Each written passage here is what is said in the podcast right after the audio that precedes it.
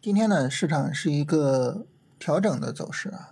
呃，这个调整呢，我们说两点啊。首先呢，从上证指数的角度，呃，上证指数呢，这个三十分钟下跌一出来啊，整体上三十分钟上的结构就很充分了。日线上，呃，阴阳线切换啊，连续的阴线，然后昨天阳线，今天阴线啊，阴阳线切换，结构充分。三十分钟上呢，有底部结构。日线、短线下跌充分，然后三十分钟有底部结构，这种情况下呢，市场如果说要展开上涨啊，这就是一个很正常的走势了啊。当然，就是市场继续在底部去横盘也没问题，是吧？呃，因为咱们重点操作的也不是它，重点操作的是第二个啊，我们说创业板指。那创业板指呢是昨天啊三十分钟突破，而且没有顶背离的背景下。今天呢是一个三十分钟调整，这个调整呢整体来说啊，三十分钟的一个震荡幅度并不大啊，而且呢整个调整是缩量的，所以呢这个调整呢，呃走势上来说啊，很有可能就是一个上涨过程中的啊一个回调啊，所以创业板作为最强指数啊，它是有可能延续上涨的啊，只要是创业板能延续上涨，然后呢顺带着。主线板块能够延续上涨，那这个时候，呃，其实上证在底部横盘或者怎么样，那就无所谓了，是吧？只要说上证不是暴跌，然后不是把整个市场的情绪都打下去啊，我觉得呢，这个就没有什么很大的问题啊。这是关于这两个指数，我们分别聊一下。大家听我分别聊完这两个指数，哎，你想一想，你现在心里边在。想什么，或者说你脑海里面有没有冒出来一个念头，就是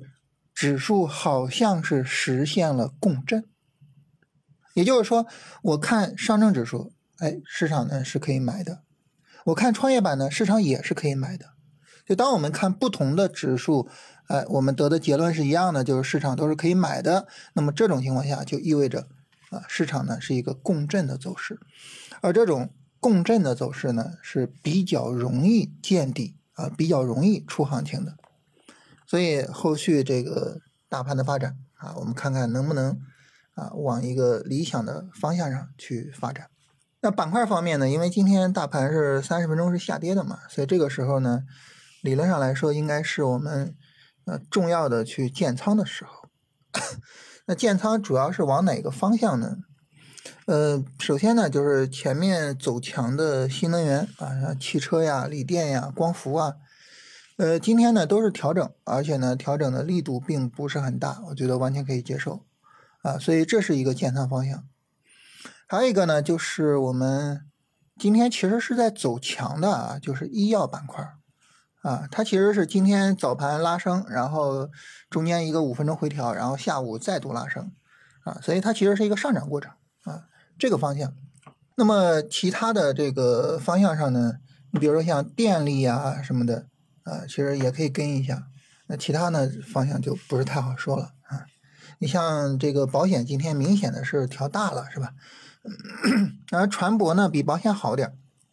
啊，当然也不是特别的理想。所以